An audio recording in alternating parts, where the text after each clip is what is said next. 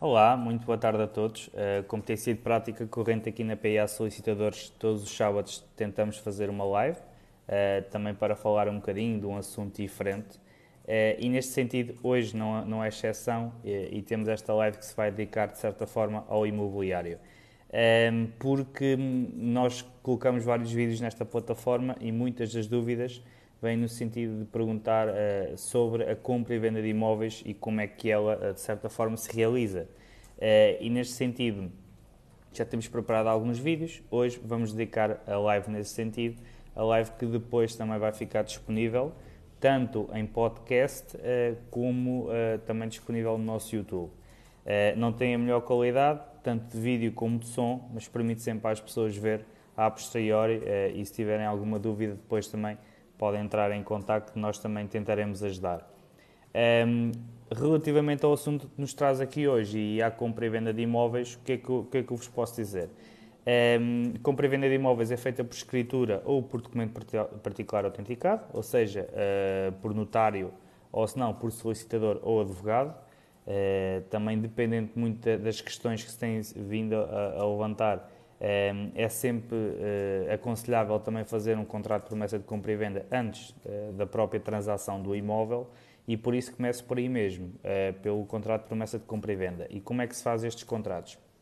Bem, o contrato de promessa de compra e venda, o fim está no próprio nome, não é? O contrato de promessa de compra e venda destina-se em que uma parte promete vender e outra parte promete comprar. Este contrato, normalmente, e quando há mediação imobiliária, é logo acompanhado ali pela mediadora, em que fazem logo o contrato, e é quando se dá a primeira transação monetária. Uh, normalmente são 10%, em que o comprador entrega já 10% uh, eh, ao vendedor a título de sinal. Estes 10%, muito importante, porquê? Porque quando o negócio for concretizado, estes 10% já estão realizados, depois só se paga os restantes 90% mas se por alguma razão não for, não for feita a escritura, estes 10% podem ser perdidos. O que é que acontece? Se uh, se faz um contrato de promessa de compra e venda e por alguma razão o comprador não chega a comprar, ou porque não conseguiu financiamento bancário, ou porque entretanto viu outra casa e pretende comprar outra casa, um, ehm, o vendedor tem a hipótese de ficar com o dinheiro, ou seja, aqueles 10% são perdidos. Tudo isto depende do que ficar estipulado no contrato, claro, não, não podemos dar agora já como certo e como uma garantia, eh, mas estes 10% podem ser perdidos.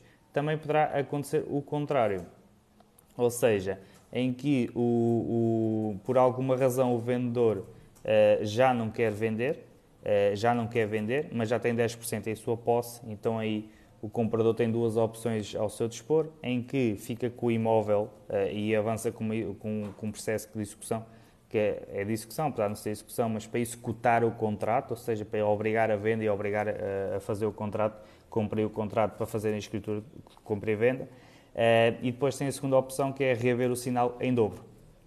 Uh, então, se estamos a falar de 10 mil euros, receber 20 mil. Uh, este é o contrato de promessa de compra e venda de forma muito simples.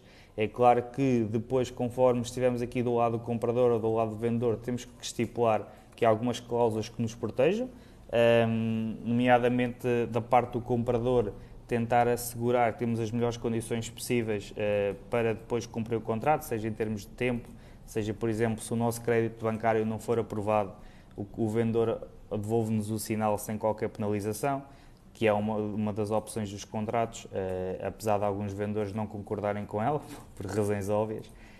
Um, e uh, é imp muito importante um bom contrato de promessa de compra e venda. Eh, porque não são raros este, este, tipo de contratos que depois acabam em tribunal eh, porque houve alguma alteração eh, e as partes depois não chegaram a acordo e por isso é muito importante. Para prédios novos, é normal fazer este contrato de promessa de compra e venda e não estipular uma data fixa para fazer a escritura. Porquê? Porque só se pode fazer a escritura uma vez que há a licença de utilização. Esta licença de utilização só é passada pela Câmara Municipal no final da construção. Ora, uh, quando nós compramos um prédio, e, um prédio, estou a falar de um apartamento que muitas das vezes é comprado é, ou em planta, uh, ou que está com fundações, não é? Que não, não, não estamos a ver prédio nenhum, mas já o estamos a comprar. É difícil estipular uma data exata para fazer a escritura, seja ela até de 6 meses, 7 meses, 8 meses. É difícil, alguma coisa pode acontecer. Então, normalmente, o que é estipulado é que a escritura de compra e venda é realizada em 30 dias após ser emitida a licença de utilização, depois daquele prédio estar licenciado.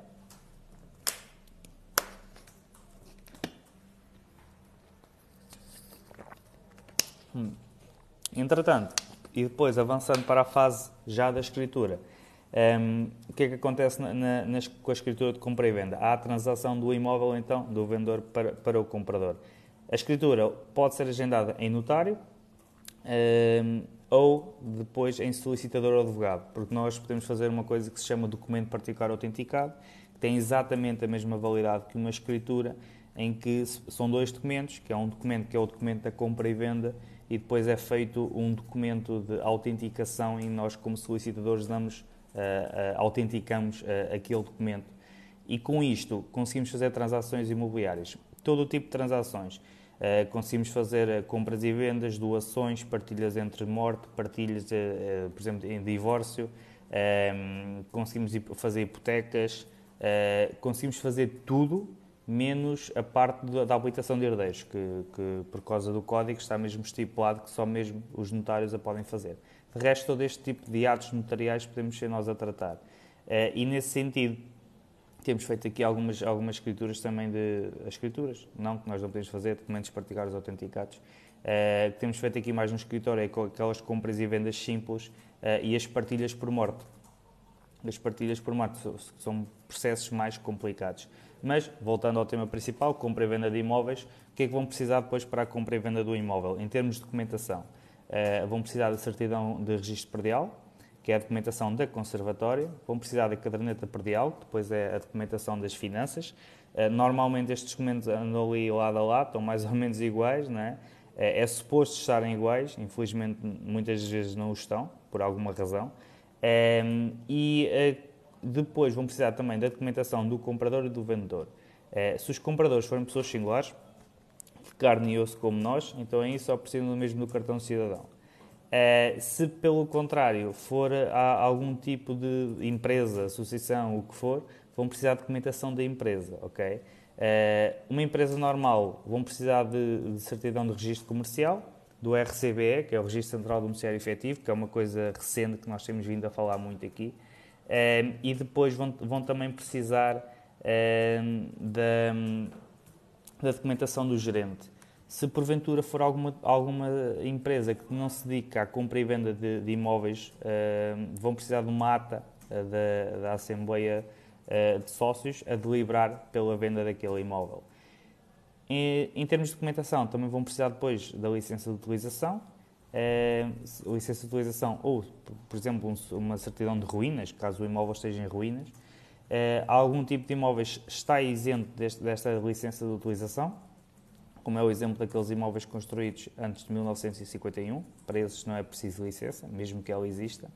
É, e, finalmente, vão precisar de certificado energético. Certificado energético não é obrigatório, é, mas é, deve ser apresentado mas se não houver, também não é por causa disso que, a, escritura, a escritura ou o DPA não é feita.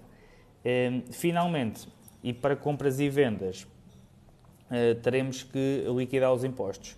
As compras e vendas eh, liquidam-se os impostos antes de, antes de fazer o ato, ou seja, teremos que ou ir às finanças ou pelas finanças online liquidamos os impostos da compra e venda. Entretanto, já temos uma pergunta, mas eu depois, vou, quando acabar o meu raciocínio, vou às perguntas, por isso estejam à vontade de fazer as perguntas no chat, que eu depois respondo a tudo seguido.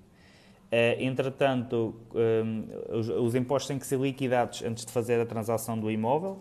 É muito fácil, liquida-se os impostos online ou no portal das finanças. Muito importante, quem estiver a vender algum imóvel não pode ter dívidas às finanças, nenhuma ou seja, basta dever 10 cêntimos às finanças que não conseguimos vender o prédio, tem que se pagar as dívidas antes, um, ehm, ou se forem valores mais avultados também dá, dá para, para fazer de uma outra forma, mas regra geral tem que se pagar as dívidas às finanças antes de vender.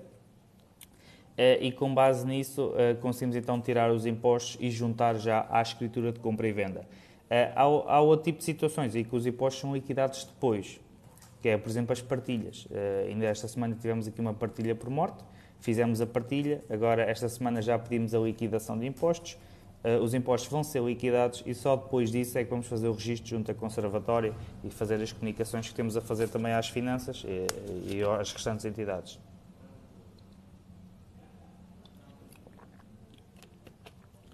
Um contrato comissionista. Contrato comissionista é um contrato como, como qualquer outro, depende daquilo que está clausulado, não é? Uh, ou seja, um, não sei bem qual é que é a questão, se, se conseguires aqui esclarecer melhor, também vou tentar dar uma resposta mais completa. Mas o contrato vai depender muito do, do que está clausulado e do, do, que foi acordado entre as partes e dá para quebrar sim, de certeza que está nesse contrato, qual é que é a forma de sair, qual é que é a forma de rescisão, porque esses contratos uh, estão, até, estão, estão previstos mais para a parte que para a parte que neste caso representa a entidade patronal. Posso arrendar um apartamento à namorada do meu filho, estando ele a viver juntos nesse apartamento? Podes. Um, ehm, podes. Já, já também já vi esta pergunta num comentário nosso, mas, mas pode, podes arrendar. Uh, o arrendamento não tem qualquer problema, ou seja, um, ehm, uh, o namoro neste caso não é uma relação e mesmo que fosse, nada te impede de arrendares um imóvel a um filho teu, ou uma nora, neste caso, ou até à sogra, estás completamente livre de arrendar o imóvel a quem entenderes. Um, há aqui uma questão que, que as pessoas não, não sabem, não sabem, não sabem e também não são aconselhadas nesse sentido. É que os imóveis hipotecados não deveriam ser arrendados. Uh, eu sei que eles podem ser arrendados, até porque ninguém vai ver isso e as finanças fazem as comunicações e emitem os recibos tudo igual mas uh, os imóveis que estão hipotecados, por exemplo, ao banco, para serem arrendados, uh, nos termos da lei, deveriam, deveriam ter autorização da, do, do, neste caso do banco, do crédito hipotecário. Qual é, que é a consequência disto e que muitas pessoas não sabem? Se porventura aquele imóvel for vendido depois em processo executivo, processo de insolvência, porque o senhorio foi executado, o contrato que vocês têm como arrendatários podem lá estar há 20 anos que aquele contrato desaparece de um momento para o outro. Uh, e não têm qualquer salvaguarda. Têm direito de preferência na compra do imóvel, como arrendatários, mas porque o, o imóvel foi arrendado tendo uma hipoteca a um banco, aquilo cai logo. Logo. Então, quanto à comissionista, uh, apenas diz que ganho na venda dos itens, não tem qualquer cláusula de rescisão. Ok, então neste caso, se tens um contrato em que tem, tem, recebes uma, uma certa percentagem pela venda de um bem e que não tem forma de sair, então não estás obrigado a nada. Neste caso, basta dizer que já não estás interessado em continuar com, com esse contrato e simplesmente rescindes e, e deixas de, de ter a, qualquer dever, um, ehm, qualquer ligação a essa empresa.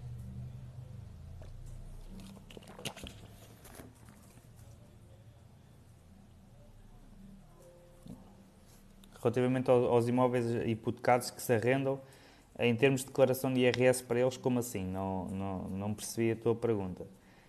Um, pronto, os contratos de prestação de serviços, um, o que é que acontece com os contratos de prestação de serviços? Não são um contrato de trabalho. Os contratos de trabalho temos esta ligação entre, entre, entre patrão e empregado e, um, e uma relação laboral. E és assim, temos prazos, temos, temos um contrato de trabalho, pode ser escrito ou não, e esse aí observa algumas regras. O contrato de prestação de serviços não que o contrato de prestação de serviço é feito para trabalhadores independentes que prestam algum serviço. Uh, este tipo de contratos, quando somos nós a fazê-los, temos sempre alguma previsão, uh, tem sempre alguma previsão relativamente a, qual é que é a forma de sair, ou o timing para sair, ou, ou o, tempo que tem que se informar para poder sair. Uh, se neste caso não existe, também não, há qualquer obrigação, porque lá está, não é um contrato de trabalho, por isso podem sair à vontade.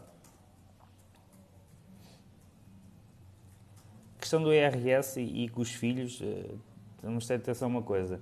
Ehm, o contrato de arrendamento, quando é realizado, ehm, são contribuintes. Não há aqui, não há aqui relações entre, entre pessoas e de que forma é que isso pode afetar ou não a contabilidade, porque no final de contas são contribuintes. Por isso é da mesma forma em que um empresário tem uma empresa que é uma unipessoal, que é só dele, arrenda o imóvel ele próprio, Uh, e, e, até assina duas vezes no contrato de arrendamento como senhorio e como arrendatário. Uh, para nível tributário não haverá qualquer problema porque, lá está, são dois contribuintes diferentes. Por isso temos que olhar bem para, para o que é as finanças. É, é os contribuintes que importam e não essa relação entre familiares. Qual a melhor forma para baixar o spread no banco? Bem, isso, é isso não é com solicitador, de certeza. Também pode ser, mas nós pelo menos não fazemos isso. Um, a melhor forma neste momento é sentar-te com o banco e, e com eles uh, para fazer uma reavaliação. Se não, é falar com um consultor, que existem consultores financeiros que, que se dedicam exclusivamente a isso, por isso eles melhor do que eu conseguiram responder. Uh, mas porquê, porquê que muitas vezes os créditos bancários alteram e alteram profundamente? Porque na altura fizemos um empréstimo de 40 anos, em que se calhar até ganhávamos pouco, mas tínhamos condições uh, para dar os 10 ou 20% de entrada. Uh, e entretanto, neste momento já devemos menos, mas já temos outras condições financeiras que, que, até nos permitem dar mais garantias aos bancos e muitas das vezes o crédito muda. E até temos algumas entidades que compram o crédito, ou seja, compram, não, nós passamos o crédito para lá. Em, por exemplo, dois bancos, duas entidades bancárias, nós devemos ao banco A e passamos o crédito para o banco B, pagamos uma taxa pequenina passamos o, o, o, crédito para o Banco B porque as condições do Banco B são muito melhores eh, e acabamos por recuperar o dinheiro. Um contrato de prestação de serviço é obrigado a trabalhar aos feriados? Não, não é. Um, e uh, como é que eu vou te explicar isto? O contrato de prestação de serviços, se calhar estás a falar, é um contrato de trabalho disfarçado porque hum, muitas das pessoas fazem contratos de prestação de serviço a pensar que estão a fazer contratos de trabalho, uh, ou são levadas a pensar nisso, uh, e não, porque o contrato de prestação de serviço é, é quando se tra trabalha de forma independente, ou seja, a pessoa trabalha quando quer, da forma como quer, desde que produz os resultados, uh, que é, por exemplo, as questões das mediadoras imobiliárias, as pessoas que fazem mediação não têm um contrato de trabalho com, mediadora, eh, mas têm, fazem a prestação de serviço, depois passam a fatura do, dos valores que, conforme, conforme o que for acordado. Um, ehm, mas essas pessoas não têm qualquer obrigação de lá estar todos os dias às 9 horas, como existe num contrato de trabalho. Uh, mas lá está o contrato de trabalho, depois também temos aqueles direitos que é o subsídio de férias subsídio de Natal, a prestação de serviços, não. Uh, por isso é que uma prestação de serviços nunca poderá obrigar a pessoa a trabalhar aos feriados isso poderá fazer um contrato de trabalho. Um contrato de trabalho poderá ter essa obrigação. Uh, uma prestação de serviços, não, a menos que, que, seja um serviço em que tu assines que concordas que vais trabalhar aqueles feriados, aqueles feriados, aqueles feriados. Ehm, mas lá está, sempre de forma independente, uh, por isso, muito cuidado com esse tipo de contratos. Uma execução fiscal pode ser assumida por outrem. Uh, Depende da perspectiva que estás a falar. Uh, se a execução fiscal pode ser assumida por outrem para pagamento, pode. Para uh, o, o exequente, quem assume a posição que está a executar, não. Uh, ou seja, a pessoa que está a executar irá sempre ser as finanças, ou, ou segurança social, ou o que for, mas tu podes, podes assumir e chegar ao, às finanças e pagar.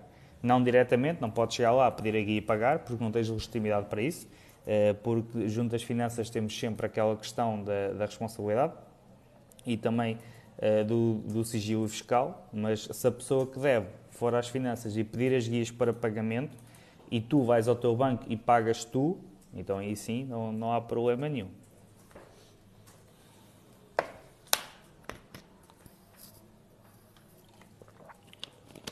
Um pai pode emprestar dinheiro a um filho sem haver contrato? Um, o poder pode, o dever também. Um, agora, como é que eu hei de explicar isto em termos de lei? Até as prendas dos casamentos estão, estão sujeitas ao pagamento de imposto de selo. Por isso, acho que esta resposta diz tudo. Um, Entretanto, quanto à, à, à, questão do imobiliário, basicamente é isto. Uh, a nível de registro, depois a conservatória demora mais ou menos duas semaninhas para fazer o registro. A, a certidão, a tal, tal certidão do registro perdial que eu vos falei, vai depois aparecer registada em nome do, do comprador. Um, ehm, E se, e se eventualmente pedirem dinheiro emprestado ao banco, também vai aparecer lá o nome do banco eh, registado como hipoteca. Ehm, que, são, que são duas coisas diferentes, atenção, porque a casa é vossa, mas tem uma hipoteca. A casa não é do banco. A casa será sempre vossa. A hipoteca é só um ónus.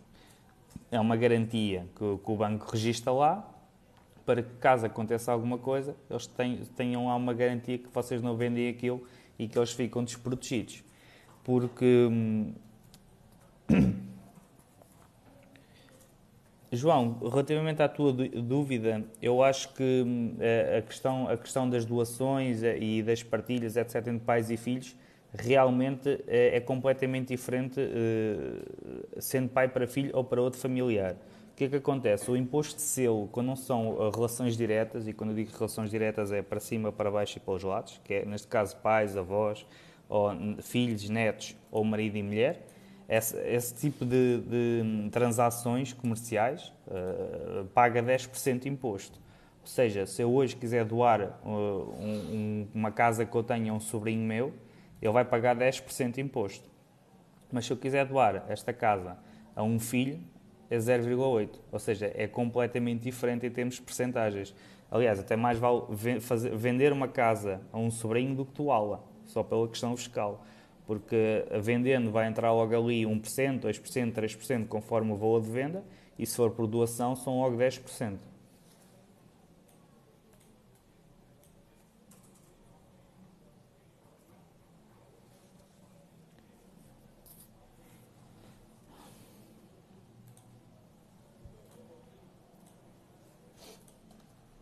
Contrato incerto não é o patrão não precisar do trabalhador e mandá-lo embora. Atenção.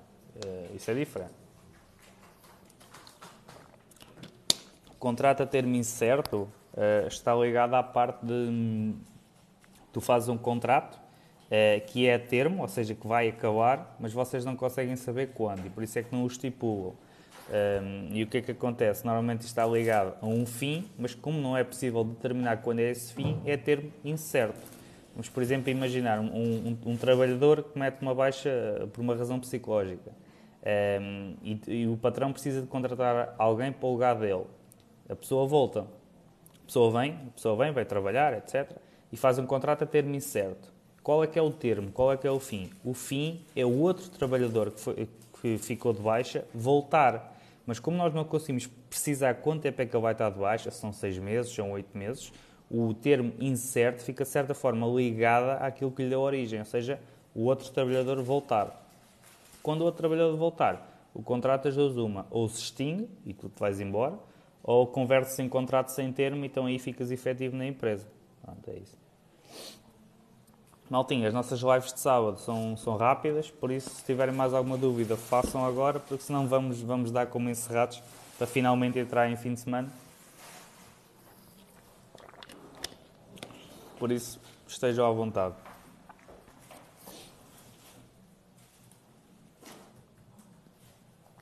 Tens metade de um imóvel, podes vender a tua parte a um terceiro? Podes. Tens é que dar direito de preferência à, à outra metade indivisa primeiro. Um, ehm, o que é que acontece? A metade é tua, a outra metade é dele, ponto final. Existe a divisão metade-metade, por isso qualquer, qualquer um de vocês pode dispor da vossa metade, para o que é que seja, doar, vender, hipotecar, o que quiserem. Uh, mas antes do fazer, do fazer neste caso de vender, têm que uh, dar nota à, à outra metade que irão fazê-lo e dar-lhe o direito de preferência. Como é que isto funciona? Envia uma cartinha a dizer, olha, vou vender a minha metade por 5 mil euros, vou fazer a escritura daqui a 15 dias, uh, queres o seu direito de preferência? Se ele disser que sim, ele fica com aquela metade por exatamente os mesmos 5 mil euros e em vez de fazer a escritura com o terceiro, faz a escritura com aquela pessoa, que então fica a ficar com a propriedade plena.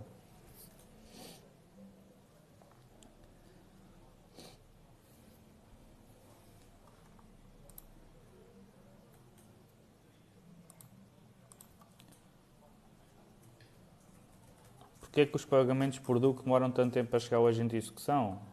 Pela minha experiência, não demoram. Uh, atenção, uh, porque o pagamento por DUC é imediato, uh, vai, vai para a conta do profissional, do, do, do agente de execução, e aquilo é, é, na hora. Por isso, e pela minha experiência que tenho tido, não, eles não demoram muito tempo.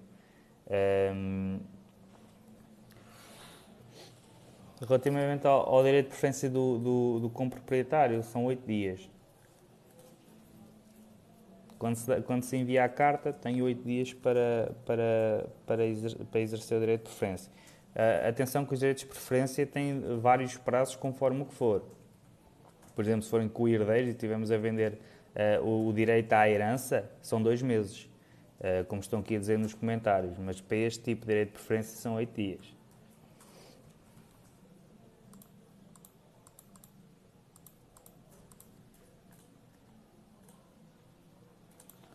Boa tarde, gostaria de saber se podemos voltar a trabalhar numa empresa que já trabalhamos. Sim, podem, uh, não, não há qualquer impedimento. Ehm, agora vamos, vamos aqui ver uma coisa: se, se, foi um arrependimento e voltamos para trás, está tudo bem. Agora, se o patrão nos quer estar a fazer contratos a termo para, para nós sairmos e passar dois meses voltamos a ser contratados uh, e depois fazemos mais um contrato, saímos e voltamos a entrar e mais um contrato de seis meses um, isso é só uma, uma forma eh, de dar a volta à lei uh, e que até pode sair cara para, para o empregador uh, e que de certa forma não nos, não traz nada a nós porque andamos ali na, na linha né? uh, e, e, não, e não, nunca temos a efetividade e a segurança que, que nos traz um contrato de trabalho uh, efetivo, não é? Caríssimos, comecei a, a falar de, de, escrituras, acabei aqui no, nos contratos de trabalho, por isso vamos aqui dar encerrada a nossa live. Próximo sábado, talvez seja aqui com o Rafael, que vai falar aqui um, um, bocadinho, um bocadinho sobre um outro assunto. Uh, vamos, vamos, pensar. Qualquer coisa também digam nos comentários dos nossos vídeos ou mandem mensagem uh, a dar nota qual é que é o tema que gostariam de ver aqui abordado. Nós vimos cá o sábado à tarde e falamos um bocadinho. Está bem? Muito obrigado a todos. Uma boa continuação.